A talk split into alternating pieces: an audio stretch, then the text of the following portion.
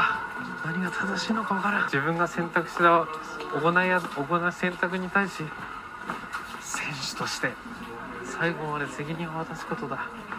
俺が悪いんだよ。お前お前の巨人に来れたで全部俺のせいなんだっつって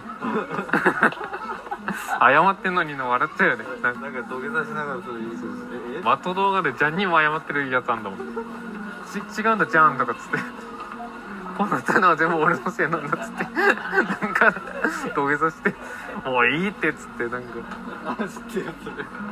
あまりにもやりすぎるからなんか吹っ飛ばされて うおーとかっつって。